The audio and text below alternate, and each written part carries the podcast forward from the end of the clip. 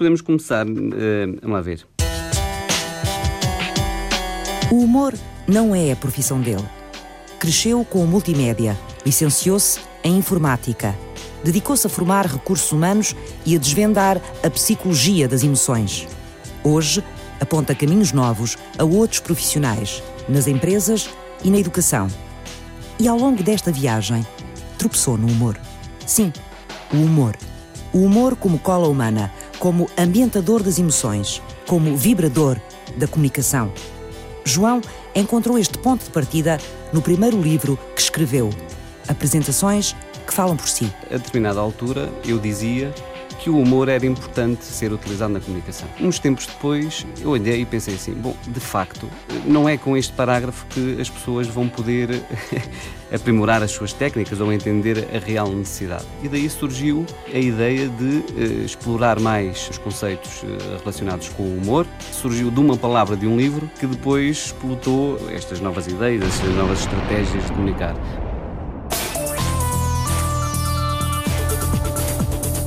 O humor aprende-se? Podemos aprender a fazer humor como podemos aprender a cozinhar. O humor consegue-se aprender e consegue-se usar. E quantas teorias há sobre o humor? O Freud falava no humor enquanto a teoria do alívio. E depois há a teoria da incoerência, que encaixa também numa, numa teoria que é a teoria da superioridade. Haverá uma função social do humor na nossa vida? E será que a rir também se aprende? A rir aprende-se muito. Que prática é esta de nos rirmos de nós próprios? De a brincar, sacudirmos as situações difíceis ou embaraçosas? Um pai dá um estalo ao filho e diz assim: É a última vez que te digo que não quero que batas à tua irmã. Às vezes, parece que o humor ofende. Não tem que ser ofensivo. Eu vejo o humor como uma, uma frequência, quer dizer, é uma frequência. Sintonizemos-nos com o humor esse instrumento emergente na comunicação que entra nas escolas, decidido a combater os elefantes amarelos. Se queremos que não se pense em elefantes amarelos, temos que dizer: olhem que lindas que são as girafas. E nas empresas, convencido de que é capaz de aumentar a predisposição para o trabalho e a produtividade. Com humor e brincando com os colaboradores e em que as pessoas se sentiram uh, parte da empresa. Ele brincou comigo. Rir será mesmo o melhor remédio. A única coisa que não nos podem tirar é a capacidade de rirmos, não é? De uma situação. Aliás, somos os únicos animais que se riem. Bem, além das hienas? As hienas é que sorriem e comem porcaria, não é? Uh, nós não somos hienas. E o que é que o humor faz, afinal, aos elefantes amarelos? Quanto mais as escolas forem espaços de amor, mais fácil é realmente de olharmos para as girafas e de não termos os elefantes amarelos. Há um sorriso amarelo, há um humor negro. Quantas cores tem o humor? E quantos estados de alma? Os cientistas provam que ele nos ativa certas partes do cérebro, mas há quem diga que ele nos conforta. Nós fomos feitos para sorrir. Se nós não sorrirmos, adoecemos. Que nos aproxima, como se fosse uma espécie de lubrificante social. Eu traria uma bola de golfe, daquelas que têm dois risquinhos. E porquê que há uma bola de golfe num programa sobre humor? Porque é uma bola de golfe especificamente de treino. E depois explico porquê.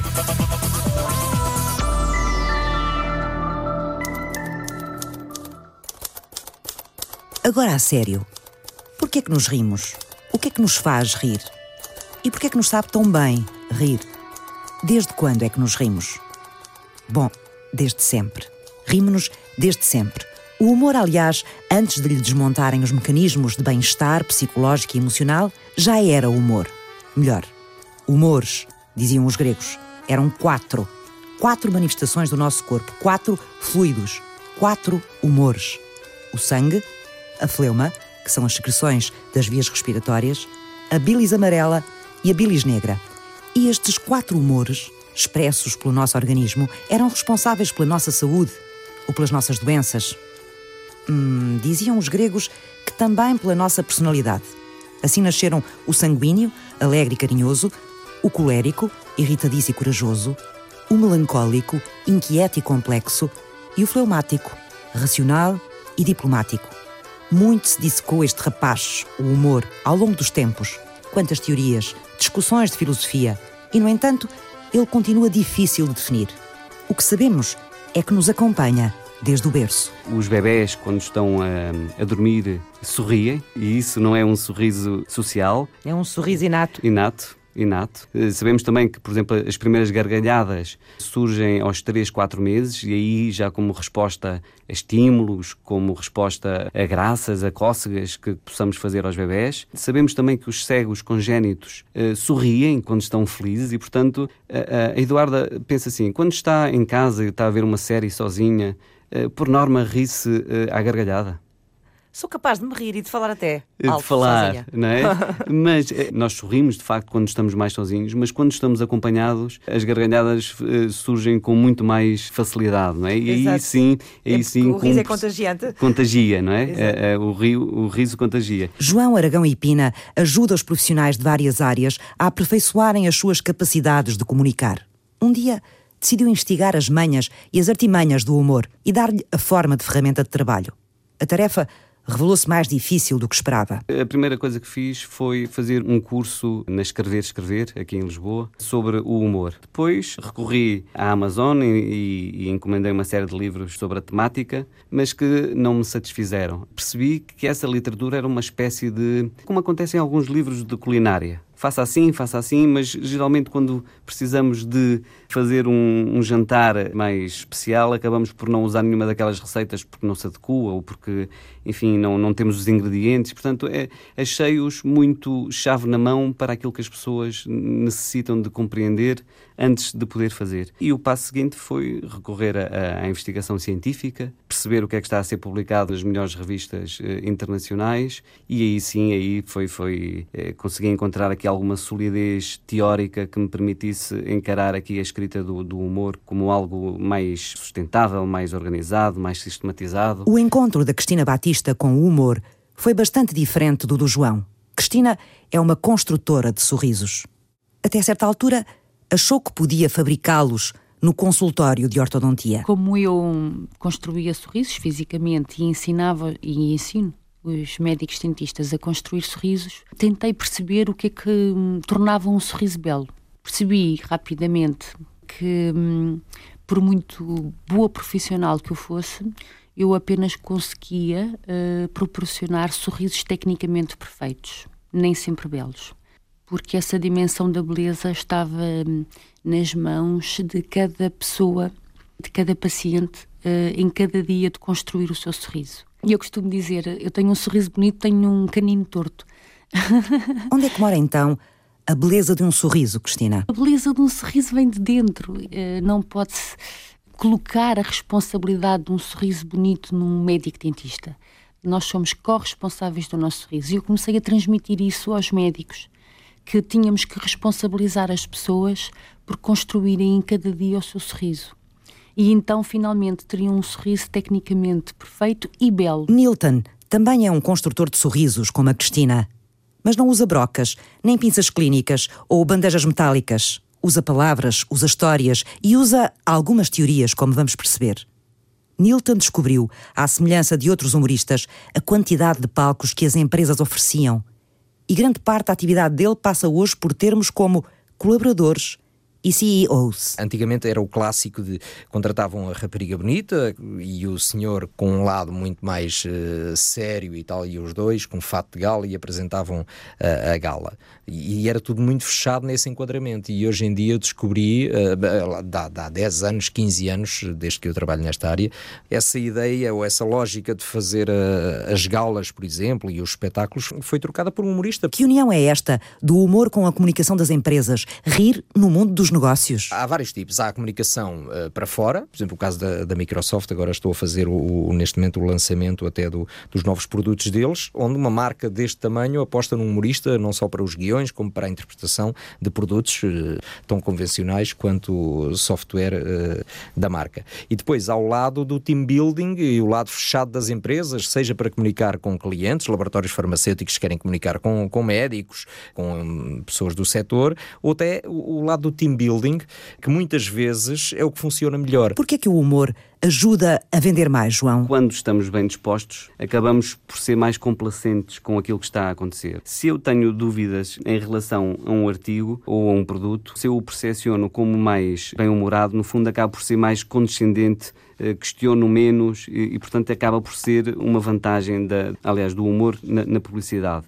Além disso, tem aqui uma outra componente que é, alguns autores defendem que há aqui uma relação entre a capacidade de recordar algumas informações e a associação ao humor. E, portanto, aquilo que muitas marcas, muita publicidade tenta fazer é eh, diferenciar-se, é chegar eh, a um conjunto de pessoas por um meio que é uhum. o humor, não é? que é mais Exatamente. uma forma de o fazer. Também temos cada vez mais a publicidade e os anos publicitários a recorrerem a humoristas.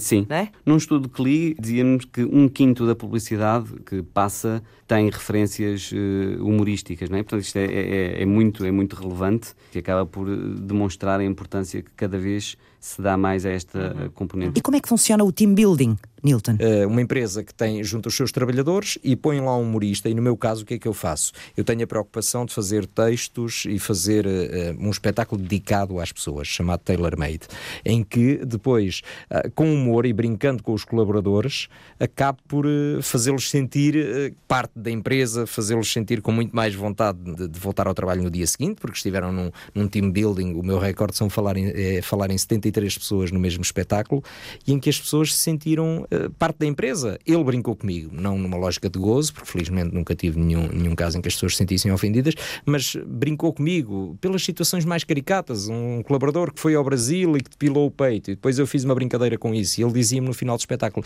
Eu contei isto ao meu diretor há seis meses atrás. Portanto, se ele se lembra, se ele transmitiu assim, é sinal que eu conto para a empresa. É sinal que tomam nota do meu dia a dia e das coisas que eu vou partilhando com os colaboradores. Entraram no hábito das empresas as ações que trabalham as ligações sociais entre os seus empregados, para ajudar a diluir problemas de relacionamento e para definir melhor o papel de cada um numa equipa. Mas o que é que o humor traz de novo? O que é que ele acrescenta às relações entre as pessoas? O humor consegue uh, atingir uh, públicos, atingir uh, estados de alma, consegue muitas vezes até, por causa do improviso que é permitido ao, ao, humorista e as coisas que são permitidas ao humorista, muitas vezes até se corre alguma coisa mal numa situação, numa gala, ainda há dias fiz uma entrega de prémios, em que de repente os prémios começaram a trocar os prémios todos. E o humorista em palco consegue dar a volta a essa situação, consegue brincar com aquilo e transformar aquilo num, num, momento, acabou por ser o momento mais engraçado da gala, foi precisamente a troca de prémios, que hum, se fosse numa, numa apresentação convencional, que não, não sei. se leva a mal que se troquem os prémios se for o humorista que esteja lá, mas... É, quase. Uh... Mas eh, não fui eu que os troquei, mas eu fui eu que salvei a situação Exato. e o humor permite isso. E dá-lhe prazer fazer este tipo de humor tão dirigido em ambientes tão específicos. Dá, dá prazer depois no espetáculo ver as pessoas uh, a, a rirem das situações. Há empresas que querem brincar com pessoas lá dentro, mas nunca ninguém, nunca ninguém teve coragem. Dou-lhe um exemplo de uma empresa que havia uma, uma colaboradora, eles começaram a trabalhar em open space e havia uma colaboradora que se uh, perfumava muito. E eles há anos que lhe queriam dizer isso, mas ninguém tinha coragem. Que, era 4, 5 vezes por dia que ela ia perfumar-se. E eu entrei em palco, perguntei várias vezes: querem dizer isto? Não há problema. Não, não, não, brinco isso, mas alguém tem que lhe dizer. E então eu entrei em palco, comecei tive um minuto a fazer assim, não dizia nada. As pessoas tipo, mas o que é que se passa? Ele desci do palco, fui andando assim pelas mesas, ah, trabalha aqui a. Obviamente não vou dizer o nome dela, mas trabalha aqui. E a sala veio abaixo, porque eles há, há anos ninguém eram cento e tal pessoas e ninguém tinha coragem de lhe dizer aquilo. Mas toda a gente sabia do que é que se estava a falar. Toda a gente sabia do que é que se estava a falar, e depois é um misto das pessoas que querem rir, mas ficam tipo, se têm coragem ou não. Mas eh, isto a brincar com colaboradores, como a brincar com CEOs, até é, é, coisas que eles, que os próprios colaboradores, tem vários CEOs que dizem assim: então pronto, agora eu vou sair da sala, mandem umas bocas para mim também. E os, os outros colaboradores mandam.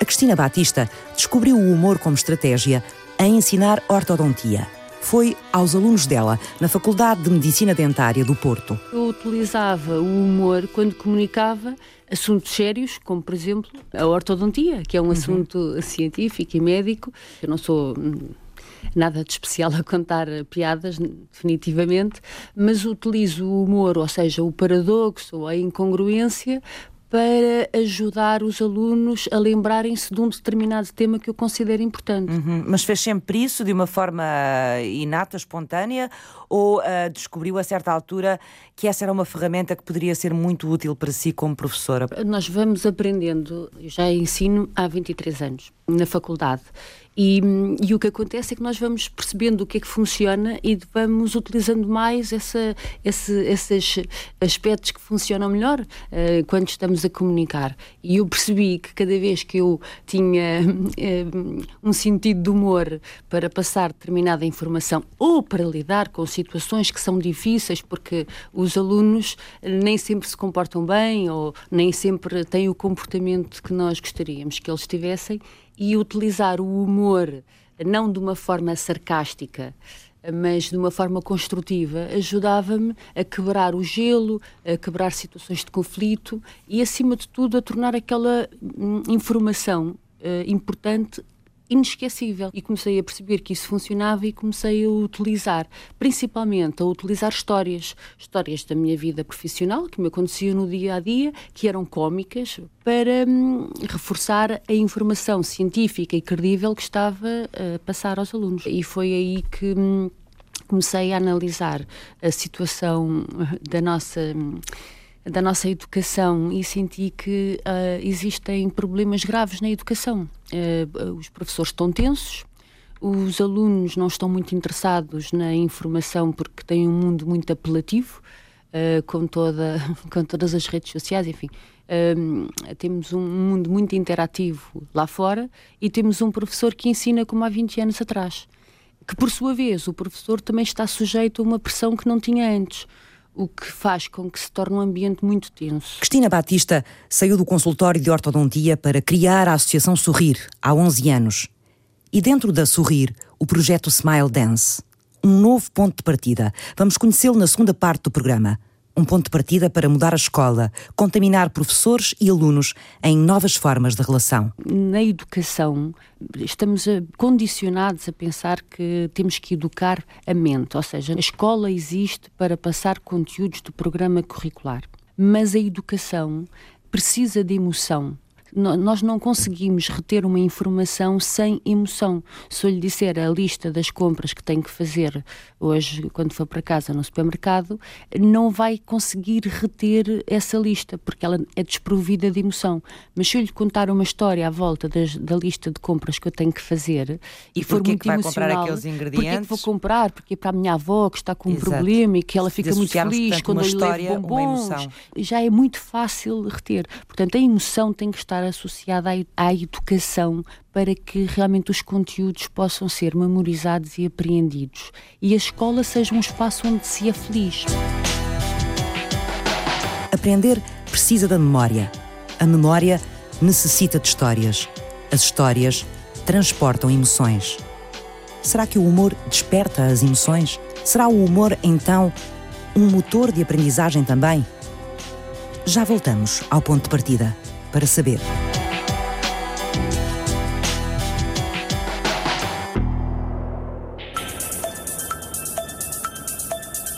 O humor é a nova ferramenta da comunicação, usada para seduzir, para aproximar, para afrouxar tensões. É procurado por empresários, professores, publicitários, é ensinado em ações de formação para ser aplicado em apresentações, nas salas de aula e nos locais de trabalho. João Aragão Ipina é formador na arte de comunicar. Andou a investigar o humor e trouxe à luz, em livro, esta função social do humor, cada vez mais praticada.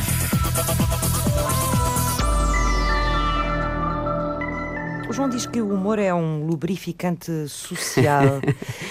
que característica é esta que o humor tem de aproximar as pessoas ou de criar cumplicidade entre elas? Se vamos uh, jantar com amigos, preferimos ter um jantar bem disposto, com pessoas que, tratando temas sérios e interessantes da vida, nos fazem sorrir, nos fazem sentir bem, ou preferimos aquelas pessoas incapazes de rir, incapazes de sorrir, no mesmo conteúdo, qual nos dois nos interessa mais, nos satisfaz mais? Bem, acho que vamos todos responder o mesmo. Queremos jantar com as primeiras, certo? Para mim a resposta é óbvia. Os primeiros tornam-se mais interessantes, se calhar quereremos repetir um jantar com os primeiros, que sorriem, que, que, estão bem dispostos, do que com os segundos, que apesar da conversa ser interessante, eh, se calhar é mais fria, é mais distante. O humor tem de facto esta capacidade de nos aproximar das pessoas, de estabelecer pontes, de criar uma, uma relação facilitadora da comunicação. E porquê é que o humor nos relaxa, nos alivia os dramas. Nós sabemos que, de algum modo, quando sorrimos, se libertam no nosso cérebro uma série de neurotransmissores, como a dopamina,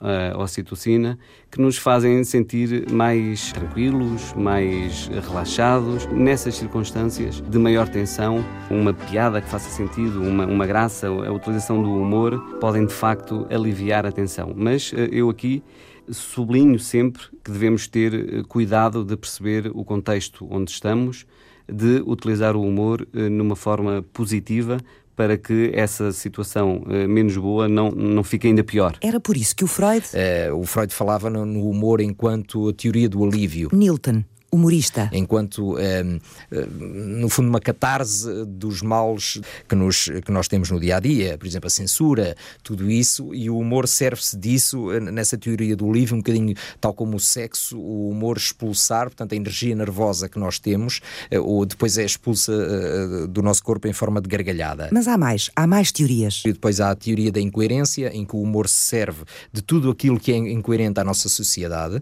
Nós rimos de uma pessoa que tenha o cabelo cor-de-rosa porque é incoerente. Se toda a gente tivesse o cabelo cor-de-rosa, rir-nos íamos de uma pessoa que estivesse com o cabelo normal. E o humorista serve-se muito dessa, dessa umbrella, vá. O GNR que é barrigudo, obviamente, esse, esse estereótipo do GNR com bigode e barrigudo já não se serve, mas no entanto já não, não, não encaixa muito na sociedade. Mas o humorista serve-se muito disso, de estereótipos, que encaixa também numa, numa, numa teoria que é a teoria da superioridade. E a teoria da superioridade fala, não só versa ali um bocadinho na incoerência, e depois na superioridade em que nós nos rimos de tudo aquilo a que nos achamos superiores.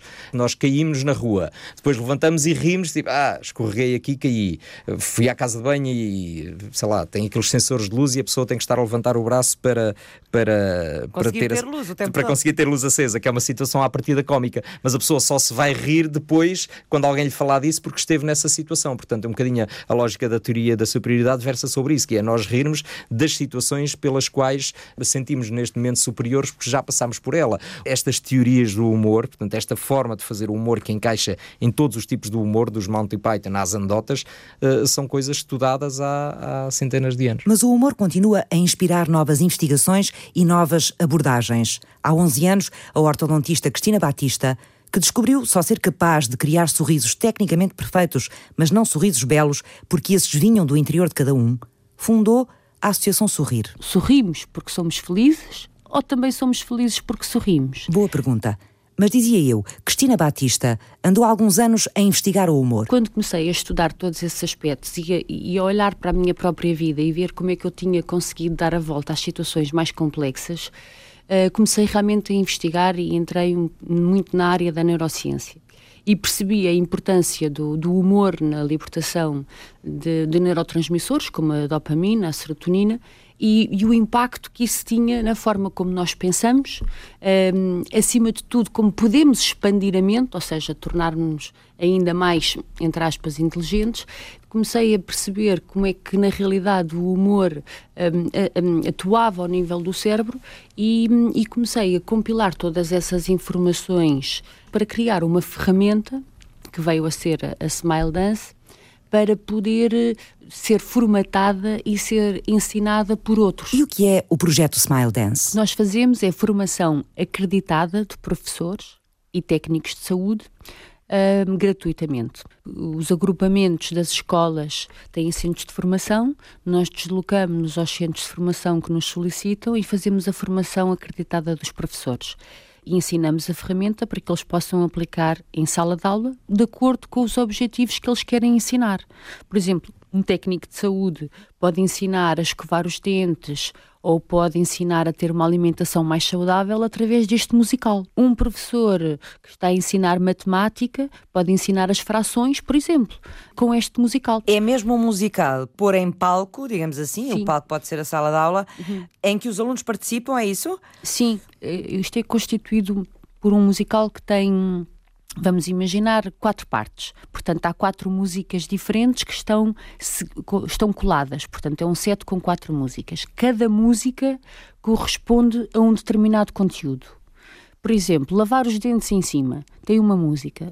Entra a segunda música seguida, escovar os dentes em baixo. Terceira música, escovar a língua e celebrar a morte dos micróbios. Há 10 minutos em que nós refletimos sobre como é que se lava os dentes, em cima, por exemplo, como é que se lava em baixo e como é que se escova a língua. Depois escolhemos os movimentos que representam essa escovagem efetiva. Quando a música entra, nós colocamos esses movimentos ao som da música e fazemos um musical para que as pessoas que estejam a participar incorporem esses movimentos. O que é que acontece? Como a música em si é um reflexo, provoca um reflexo condicionado Pavlov. Nós ouvimos uma música, lembramos-nos do primeiro beijo que demos há 20 anos. Portanto, quando ouvimos aquela música, associamos àquele conteúdo teórico que foi dado e, portanto, ajuda a torná-lo memorizável. Depois, pelo facto de estarmos a vivenciar com o corpo, também ajuda à memorização. E o objetivo final é que nos divertimos, aprendemos mais, ajuda o processo da aprendizagem e da memorização. Uhum. E no final, o técnico de saúde deixou de ser o mal da fita para passar a ser um amigo que vai lá divertir-se com eles na escola, não é? E afinal, sorrimos porque somos felizes? Ou somos felizes porque sorrimos, Cristina? Se eu começar a sorrir com afeto para todas as pessoas que se cruzam na minha vida, ou na escola, se ensinarmos as crianças a sorrirem para as crianças que estão na escola, muitas alterações bioquímicas acontecem. Quando essas alterações bioquímicas acontecem, muda a forma como nós pensamos, expandimos a mente. É o que diz agora todos os trabalhos de investigação de neurociência, seja do Dan Siegel, seja da Barbara Fredrickson.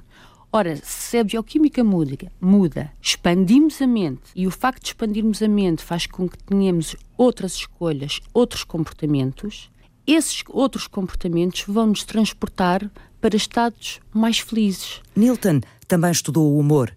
Mal era que não o fizesse. Mas quando ensina humor, sim, porque o humor também se ensina, recorre com frequência à matemática. Sobre a construção das, das piadas, muitas vezes, por exemplo, desenvolvia-as de forma matemática.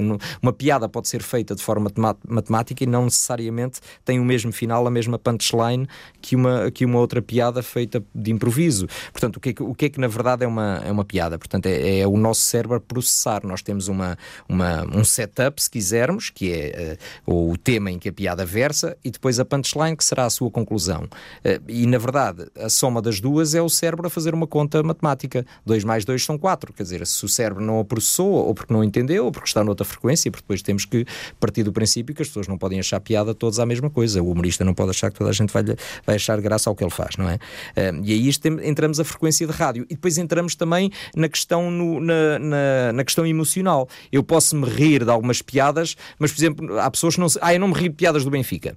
Sou incapaz de me rir de piadas do Benfica. Eh, eh, e aí entra o lado da questão emocional, eh, que também é interessante. Portanto, aqui há várias, há várias variáveis. Quem diria? É preciso fazer contas para ter graça. É aqui que entra o senhor da bola de golfe, Renato Paiva ele é pedagogo e criou a Clínica da Educação. Eu dou-lhe uma, uma, uma, situação muito curiosa. Na maior parte das formações que faço, há algumas que são um bocadinho mais, mais rígidas, as mais formais, as pós-graduações e por aí fora, o que peço sempre na primeira aula, sempre, sempre, sempre, para que, que os formandos tragam é um objeto pessoal. Porquê? Porquê? Porque eu quero que aquelas pessoas falem de si e falem de si sobre as suas histórias. E eu vou lá lembrar mais facilmente as histórias que eles me vão contar porque trouxeram um Zé sempre em pé, uh, ou trouxeram uma máquina fotográfica porque gostam de fotografar, ou porque trouxeram um passaporte porque gostam de viajar, ou porque trouxeram sapatos altos porque adoram sapatos. Qualquer coisa que associa a pessoa a uma história e este dar-lhes voz ajuda que a pessoa sinta, ok, eu também estou a ser ouvido, não vim só para ouvir. Ajuda muito na preparação da relação que depois se quer manter em termos pedagógicos para podermos trabalhar o conteúdo que nos traz ali àquele momento, não é? Fiquei curiosa. Hum. Se tivesse que trazer um objeto pessoal uhum. a esta entrevista, o que é que traria? Qual era? Eu? Sim. Eu traria uma bola de golfe daquelas que têm dois risquinhos, porque é uma bola de golfe especificamente de treino. E o que é que se faz com uma bola de golfe numa sala de formação? Quem vai jogar golfe tipicamente não, não compete com o adversário nenhum, compete com ele próprio. E compete com ele próprio porque não depende das jogadas do outro para ganhar ou não, depende apenas das suas. E curiosamente, essa bola de golfe que tem uns dois tracinhos, é uma bola especial que se chama-se umas bolas de treino, um, ajudam-nos a perceber que se eu quero melhorar, eu tenho que treinar. E eu não sou perfeito e, e treino contra mim próprio, devo cooperar. Uh, comigo e competir comigo. E essa perspectiva de que a aprendizagem se faz muito mais eficientemente por cooperação do que por competição para com os outros ajuda a desmontar muito das realidades ainda muito, eh, de uma forma limitadoras que vamos encontrar nas salas de aula. Ora bolas, Não estamos habituados a competir connosco mesmos. Somos treinados para concorrer com os outros e lutar pela pauta das notas. Mas não só em termos de rendimento de notas, vive um rendimento académico ou vive uma felicidade da própria, dos próprios alunos. Não é? O que, que são objetivos de rendimento, para, de rendimento escolar para uns alunos são diferentes de rendimento escolar para outros. Não é porque uns sejam mais capazes que outros, mas uns têm objetivos diferentes dos outros e uns contentam-se muito facilmente com 55% e outros com 95% ficam muito tristes precisamente porque o rendimento e a percepção do à vontade com que, com que se está e o interesse com que se está na aula também é diferente. Quanto mais polivalente, certamente, o professor conseguir abranger para essas realidades que encontra à frente, e vão sendo mais vastas, porque as turmas também são de facto cada vez maiores e muito mais diversificadas, não só em termos multiculturais, multi, multiétnicos, multi, uh, multi-interesses, de uma forma que são, que são vastos. Uh, ele certamente conseguirá ter um, um, uma, um impacto uh, num, numa mais vasta abrangência em termos de público do que tem à frente, que são os seus alunos. É essa também a esperança da professora de ortodontia Cristina Batista, que através do projeto Smile Dance transforma na sala de aula as matérias em musicais. Nós temos a, crença que temos que educar apenas a mente. Se queremos ter alunos bem-sucedidos, precisamos também de educar o coração. Como é que se educa o coração, Cristina? O, educar o coração. Em ambiente de sala de aula, em que todos são uh, obrigados a participar, a sorrir com afeto através de gestos e manifestar uh, esses sentimentos e representá-los através do movimento, isto proporciona socialização, proporciona afeto, quando nós sorrimos com afeto nos olhos de alguém, nós estamos a libertar dopamina. Estamos a diminuir o ritmo cardíaco, respiramos mais calmamente, sentimos-nos melhor e dá-nos uma sensação de bem-estar. Se isto for desenvolvido em sala de aula, eu crio um ambiente de afeto entre os alunos que talvez vá mais à frente permitir que haja menos comportamentos agressivos uns com os outros. Isso é uma forma de educar o coração. Exatamente. Tanto o bullying como o isolamento. E é importante percebermos que o suicídio infantil está a aumentar dia sim, dia não. Estão a entrar crianças com tentativa de suicídio nos hospitais pediátricos. É um lado do isolamento e da depressão. Por outro lado, temos o bullying. Isto é um comportamento de, das crianças se sentirem ameaçadas, portanto, isto é um comportamento animal. Quando nós nos sentimos ameaçados, nós ou atacamos ou fugimos. Este é o nosso sistema límbico, que é a parte do sistema nervoso que, que, é mais primário, é mais animal. E como é que o humor, rir, sorrir, pode combater o bullying? Como é que se combate o bullying? É a mesma coisa que eu lhe dizer assim: olha, agora não vamos pensar em elefantes amarelos nos próximos 5 segundos. Não pense. Agradeço que não pense em elefantes amarelos.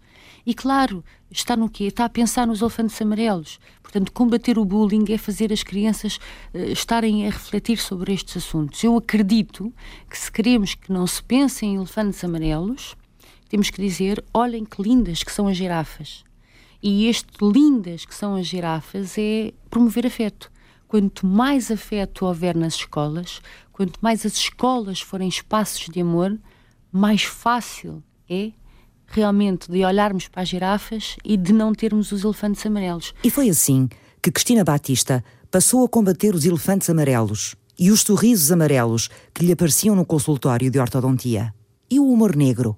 Devemos usá-lo? É, de facto, o, o humor negro, vamos lá ver, não há nenhum problema em que nos uh, possamos rir com o humor uh, negro.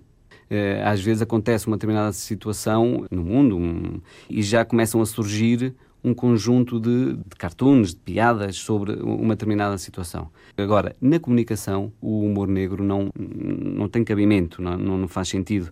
Faz muito mais sentido um humor uh, uh, verde, saudável, não é? Um humor uh, laranja, arrojado, não é? Um humor vermelho que nos possa eventualmente fazer corar um pouco. Esses são humores que são mais interessantes na minha perspectiva. Quantas cores tem afinal o humor? Há muitas outras cores. Aliás, esta, esta discussão com o Vadias, por exemplo, com o, o Charlie Hebdo, é, é, é um bocadinho uh, estranha as pessoas associarem o humor à ofensa. Não tem que ser ofensivo. Quer dizer, eu, eu não faço uma relação direta.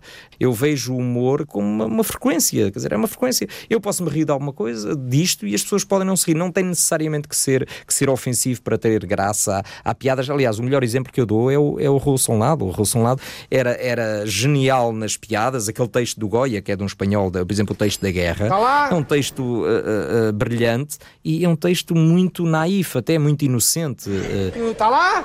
É do inimigo. e a forma como o, o Raul Solnado punha, até com alguma gaguez que ele tinha eh, em palco, eh, é um humor muito inocente mesmo, não ofende nada e, no entanto, tem muita piada. Vocês podiam parar aí a guerra um bocadinho que o nosso capitão está com dores de cabeça. Com o humor espalhado nas redes sociais e a ser praticado por profissionais e amadores, o humor estará no seu auge. Estamos muito longe do pico, espero. Até eh, porque hoje em dia temos uma, hum, uma novidade que é os humoristas não profissionais. Ou seja, estes humoristas involuntários perceberam facilmente, principalmente através do Twitter, eh, a forma de construir a piada, essa lógica de setup punchline, dentro dos 140 caracteres, de uma forma concisa, sucinta, rápida, de compreensão rápida. E hoje em dia acontece um fenómeno, uma situação, e 10 minutos depois já há 300 piadas no Twitter feitas por não humoristas ou humoristas amadores, se quisermos, eh, e muitas vezes até melhores do que se calhar muitos profissionais fariam. Aqui depois, com os problemas que há, que é para o lado dos humoristas, eh, que depois, no caso das redes sociais, ah, eu já fiz essa piada, eu já tinha feito, e depois gera aqui uma, uma série de confusões e problemas à volta, mas, mas o que é certo é que acredito que estejamos a formar melhores pessoas, acredito que virão levas muito melhores e que depois o mercado encarregar-se-á de separar, porque depois temos que considerar uma questão que é o humor dá muito trabalho. Isto dá trabalho, tem que se trabalhar, é como outra profissão qualquer, sendo que ao humorista é, pedido, é pedida sempre a novidade. Pedro Banhosa vai atuar e as pessoas querem o hit. Dá 10 anos, não interessa. Tudo o que eu te dou, todos contentes a cantarem. O humorista vai contar a piada de há 10 anos e as pessoas, ai lá, outra vez, olha-me este. Não tem piadas novas. Carregamos a vida de forma demasiado séria. Levamos-nos excessivamente a sério. Devemos rir-nos mais de nós próprios. É um sinal de grande maturidade, de grande confiança. Se, se queremos de facto estabelecer uma, uma ligação com outras pessoas e até connosco próprios, eu diria que temos que, temos que olhar para a vida numa perspectiva diferente. Nilton começou a fazer humor quando ele no palco era ainda um monopólio dos atores. Começou pela palavra, pelo texto. Depois veio o stand-up comedy. E o humor desdobrou-se em novos modelos, abriu-se à experimentação. Nesta arte, sem curso, a experiência e o tempo fazem o humorista. O humorista precisa disso, não é? Precisa para construir as suas, os seus gags, precisa de, de observar as, as, a sociedade, precisa de observar as pessoas, precisa de, de perceber uh, para, para depois o poder desconstruir. Eu, por exemplo, personagens, eu quando faço personagens, muitas vezes inspiro-me a ver os telejornais. Eu vejo os telejornais e, e aquilo são mananciais, porque apanho os trejeitos, apanho a forma, apanho. Eu fazia um personagem que era das coisas que mais sucesso teve no, no 5 para a meia-noite, que era um boneco que eu fazia, que era o, o, o a fazer, que era, na verdade, uma sátira àquele português que vê uma obra, uma, uma câmara de televisão, uma situação qualquer e vai lá perguntar: então isto é o quê? O que é que se passa aqui? Eu muitas vezes, quando nós no 5 para a meia-noite andamos a, a montar o, o, o, decor para filmar qualquer coisa, aparecem logo pessoas, encostam-se ao tripé. Então, o, o, o que é que se vai passar? Há dias perguntava-me um senhor, eu disse: olha, segundo os cientistas, vão cair aqui dois meteoritos e tivemos quatro ameaças de bomba. E o senhor ficou assim a olhar: oh, quer ver isso? E não saiu dali, ficou ali a olhar para nós. Todos os dias eu me pergunto como é que eu posso rir ainda mais? Cristina Batista insiste em continuar a olhar o mundo pelos seus óculos novos. Deixe-me explicar-lhe uma coisa. Se nós pusermos uns óculos cor-de-rosa, o mundo que nós olhamos através desses óculos é cor-de-rosa. Se nós tivermos este humor, este, como eu costumo dizer, o maior sorriso do mundo dentro de nós, mesmo que a nossa vida esteja triste, nós temos a capacidade de pôr estes óculos uh, cor-de-rosa e, e vemos um mundo diferente. Cristina Batista encontra o sentido para a vida dela num sorriso. Renato Paiva a ajudar crianças e adolescentes a ultrapassar problemas. Problemas? Risca a encarar desafios. Quase sempre a palavra problema aparece-me nos inícios das sessões, desde quando me chegam os casos já, de facto em consultório. Olha, nós temos aqui um problema, temos aqui um problema, meu filho tem um problema, meu filho tem um problema. E das coisas imediatamente que faço é desconstruir esta ideia e, e com o miúdo presente, precisamente para ele ter essa percepção. É, não, pai, você não tem um problema.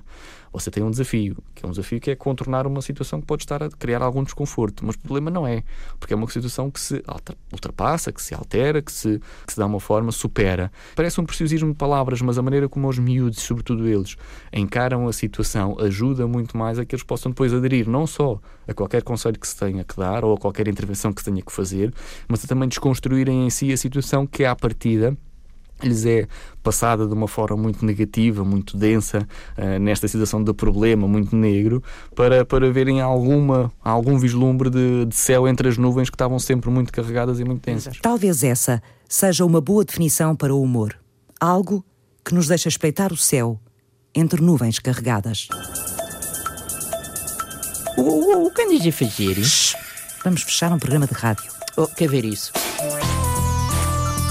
Fizeram este programa João Aragão e Pina. Eduarda, se me pedisse agora para eu contar uma anedota, eu ia ficar envergonhadíssimo porque se calhar não tinha uma anedota capaz de, de, enfim, ter alguma piada neste momento. Cristina Batista. Eu diria que, de acordo com Darwin, que os mais fortes irão sobreviver, eu acredito que... Que sejam os mais bem-humorados? Sim, sem dúvida. Newton.